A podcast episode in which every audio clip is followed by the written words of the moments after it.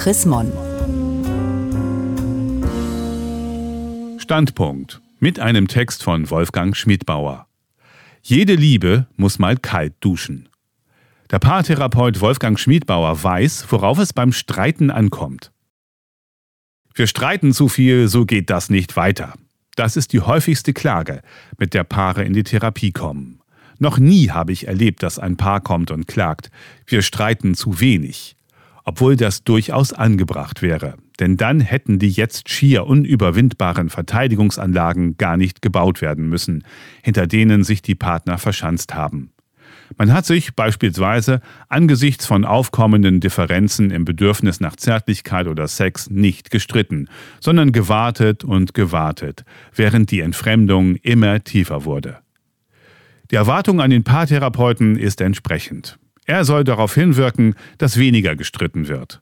Ich versuche dann so humorvoll wie möglich darzulegen, dass nicht der Streit in einer Beziehung das Problem ist, sondern seine Eskalation in Perioden der Versöhnungslosigkeit. Je stärker sich dieser beleidigte Rückzug ausprägt, desto wahrscheinlicher ist auch, dass in dem betroffenen Paar auch liebevolles Verhalten über längere Zeit hin entwertet und bestraft wird. Es macht die Beziehung einfach nicht besser, wenn die Seite, die den lieblosen Zustand schlechter erträgt, nur mit dem bitteren Beigeschmack zur Versöhnung aufrufen kann, klein beizugeben, sich zu erniedrigen, zu Kreuze zu kriechen. Der bei günstiger Gelegenheit ausgetragene, aber ohne nachhaltige Beleidigung geführte Streit bedeutet für die Liebe das Gleiche wie ein Saunagang oder eine kalte Dusche für das Immunsystem. Ich werde aus meinem lauen Behagen herausgerissen und einem Reiz ausgesetzt, der erst einmal nicht angenehm ist. Wer die Zone seiner Bequemlichkeit grundsätzlich nicht verlässt, versäumt es auch, die körpereigene Abwehr zu trainieren.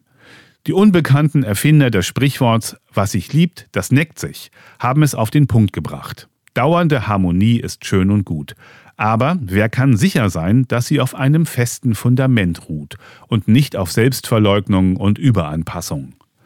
Sie bringt die Gefahr mit sich, dass grundsätzlich jede Disharmonie als gefährlich erlebt und vermieden wird. Menschen sind nun einmal verschieden. In der modernen Gesellschaft sind alle gefordert, Persönlichkeit zu haben, unverwechselbar zu sein. So wachsen die Reibungen mit der Nähe.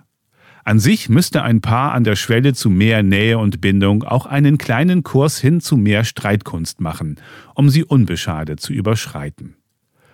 Solange wir uns nur am Wochenende sehen, gelingt es vielleicht noch, das fassungslose Staunen oder den keimenden Ärger zu beschweigen, wie wenig selbstverständlich mein Selbstverständliches für die Person ist, mit der mich das Konglomerat Liebe verbindet. Wenn Liebe wichtig ist und die Fähigkeit zur Liebesbeziehung von höchster Bedeutung für das eigene Selbstgefühl, dann wird sich in einer Leistungsgesellschaft der Wettstreit entspinnen, wer mehr, besser, stärker, gescheiter liebt. Diese Rivalität bringt das oft zitierte Semmelpaar dazu, die jeweils begehrte Hälfte abzugeben, um nicht egoistisch zu scheinen. Nach Jahren entdeckt das Paar, dass jede, jeder von ihnen die bevorzugte Hälfte des Frühstücksbrötchens weggegeben hat. Der eingestandene Egoismus, der riskierte Streit ließe zwei Gewinner zu. Der verleugnete Egoismus produziert zwei Verlierer. Zwei Professoren der Universität Greifswald, der Pharmakologe Hugo Paul Friedrich Schulz und der Psychiater Rudolf Arndt, entwickelten um 1899 eine vielfach, aber nicht durchweg gültige Regel. Schwache Reize fachen die Lebenstätigkeit an, mittelstarke Reize fördern sie. Starke hemmen sie, stärkste heben sie auf. Für den Streit in der Liebe gilt das auf jeden Fall. Er belebt in kleiner Dosis und lähmt, wenn nach dem Kampf die Versöhnung ausbleibt. Dem romantischen Ideal, ganz und gar gerecht zu werden, ist hoffnungslos und darf deshalb nicht ernst genommen werden. Ohne Humor ist der Widerspruch zwischen Reibung an der Differenz und Sehnsucht nach Verschmelzung nicht zu bewältigen. Ich habe kein Problem mit dir, denn ich liebe dich so, wie du bist. Schön wär's. Aber ich habe doch ein Problem, wenn du schnarchst oder schmatzt, wenn du für Unsinn Geld ausgibst, wenn du trödelst, wenn du deine Socken auf dem Teppich liegen lässt und deine Schamhaare in der Dusche. Die Kunst des Streitens läuft darauf hinaus, beides in der Schwebe zu halten, die Liebe und die Störung, den Konflikt weder zu leugnen noch so anwachsen zu lassen, dass er zerstört, was doch halten sollte, vertreibt, was bleiben müsste. Belebender Streit zeigt, dass ich aufmerksam bin für mein Gegenüber und Freude daran habe, mich an ihm zu reiben. Er darf unbehaglich sein, aber nicht bedrohlich. Er verträgt sich schlecht mit Geschrei und gar nicht mit körperlicher Gewalt. Er muss nicht kränkungsfrei sein, das kann nicht funktionieren. Aber belebend ist der Streit nur, wenn er dem Paar auch hilft, genauer einzuschätzen, wie der oder die andere die Kränkung verarbeitet. Und immer muss die Bereitschaft, um Entschuldigung zu bitten und sich zu versöhnen, stärker sein als die Neigung, sich beleidigt zurückzuziehen und zu schmollen. Das setzt voraus, dass der Beziehungspapst abgeschafft wird, der exkommunizieren und so den Gang nach Canossa erzwingen kann.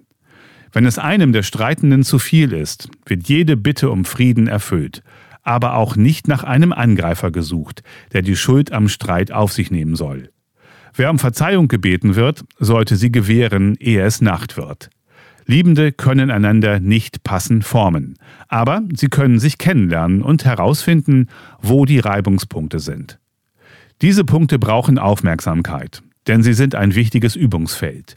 Kluge Paare ahnen das und nutzen sie, um herauszufinden, wie sie Differenzen einerseits zulassen, auf der anderen Seite aber auch überbrücken können. Die Phase der Verliebtheit zu Beginn unserer erotischen Bindungen ist riskant, weil in Überschwang und grenzenloser Bewunderung geblähte Liebesgefühle wie eine Seifenblase platzen, wenn die Illusion grenzenloser Harmonie nicht mehr funktioniert.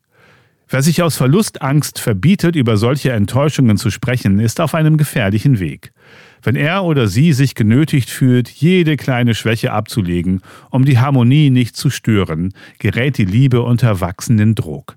Es gibt dann keine harmlosen Liebesfehler mehr, sondern nur noch Katastrophen. Wenn der kleine Ärger ausgedrückt werden kann, lernen Partner, dass es auch in der Liebe Ärger gibt. Sie verarbeiten die Krise und finden mehr Sicherheit in ihrer Beziehung, denn sie erfahren, dass ihre Zuneigung stärker ist als der eine oder andere Konflikt. Das Paar, das nie streitet, ist unterirdisch mit dem Paar verbunden, das nur streitet. Denn dieses kann nicht aufhören zu streiten, weil jede Seite absolut überzeugt ist, ganz genau zu wissen, wer die Paarharmonie kaputt macht und die Schuld daran zu tragen hat, dass nur noch Vorwürfe zirkulieren. Tiere und Kinder sind ein für erwachsene Liebende kaum erreichbares Vorbild, was die Vereinbarkeit von Liebe und Streit angeht. Wenn der Wolf der Wölfin zu nahe kommt, knurrt sie und zeigt die Zähne. Sie sagt nicht, dass er uneinfühlsam oder sexsüchtig ist. Wie oft habe ich meinen zwei Jahre älteren Bruder angeheult, dass ich nie wieder mit einem so hundsgemeinen Kerl spielen will. Und am nächsten Morgen doch wieder mit ihm gespielt. Paare können viel von Wolf oder Kind lernen. Oft erleben sie eine Zurückweisung in der Liebe als Vorwurf und Hinweis auf einen Mangel an Anziehungskraft, vor allem wenn die Zurückweisung mit Werturteilen begründet wird. Also beschließen sie stumm, von nun an ihr Gegenüber Wochen oder Monate lang ebenso abblitzen zu lassen, wie es soeben ihnen passiert ist. Am Ende wird da nicht gestritten, aber auch nicht mehr geliebt. Gelesen von Hans-Gerd Martens, November 2021. Mehr Informationen unter www.chrismon.de